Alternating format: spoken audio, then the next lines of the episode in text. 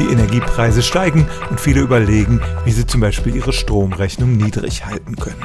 Die einfachste Methode ist natürlich, weniger Strom zu verbrauchen. Dafür gibt es viele Methoden, aber manche Zeitgenossen glauben auch, dass sie vielleicht den Zähler manipulieren können und deshalb weniger bezahlen müssen. Davon kann man generell nur abraten.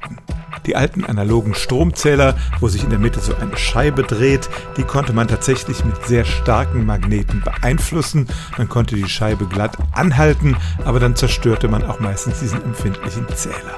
Nun haben aber fast alle Deutschen diese digitalen Stromzähler, die oft auch noch mit dem Internet verbunden sind, und da nützt der Magnet überhaupt nichts. Es gibt da Versuche, die regelrecht zu hacken und dafür zu sorgen, dass sie übers Netz falsche Zahlen übermitteln, aber das wird auch zunehmend schwierig.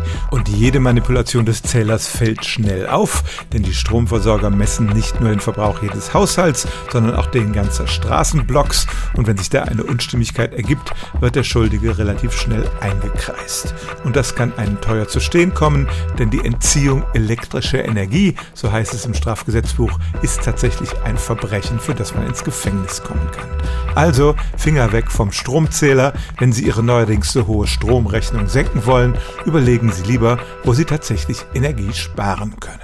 Stellen auch Sie Ihre alltäglichste Frage unter stimmtz.radio1.de.